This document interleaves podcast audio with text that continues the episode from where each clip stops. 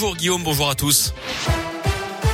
À la une, le confinement des non-vaccinés n'est pas nécessaire en France. C'est ce que dit Emmanuel Macron dans un entretien à la Voix du Nord. Mais s'il s'avère qu'une troisième dose est efficace et nécessaire, évidemment, on l'intégrera dans la logique du pass sanitaire, dit le chef de l'État.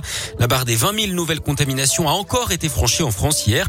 En Europe, la pression est mise hein, sur ceux qui n'ont pas eu leur injection.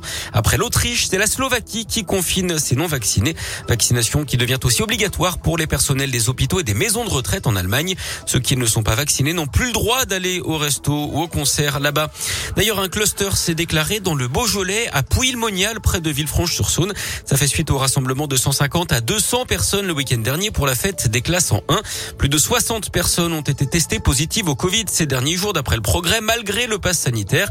Elles ont été mises à l'isolement dans l'école de la commune. Trois cas positifs ont également été recensés. Deux classes ont fermé.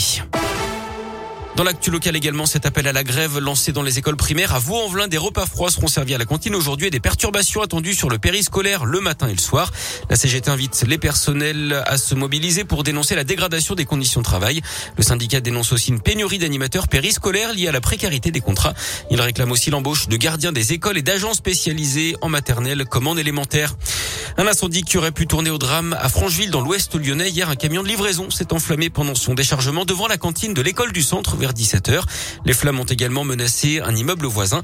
Bilan pas de blessés mais une quarantaine de personnes évacuées, trois familles relogées et des dégâts sur la cantine. La mairie va désormais devoir trouver des solutions pour faire manger les enfants le midi. Ce drame dans la nuit de mercredi à hier à Lyon, dans le deuxième arrondissement, une femme sans domicile fixe a été grièvement brûlée dans l'incendie de son abri de fortune.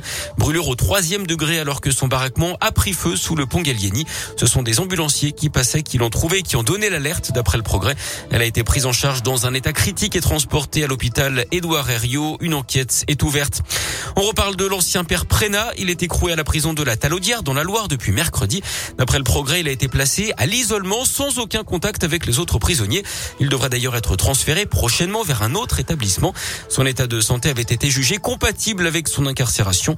L'ancien curé de 76 ans avait été condamné à 5 5 ans de pour des agressions sexuelles sur mineurs alors qu'il travaillait au diocèse de Lyon.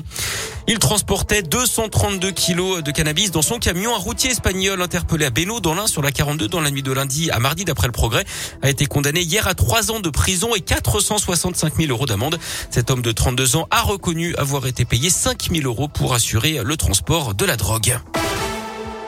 Allez, on ouvre la page sport de ce journal avec du basket et la semaine de gala qui se poursuit pour l'Asvel. Nouveau choc ce soir à l'Astrobal en Euroleague. Après la réception du Real Madrid, c'était mardi. L'Asvel reçoit cette fois le FC Barcelone à partir de 21h.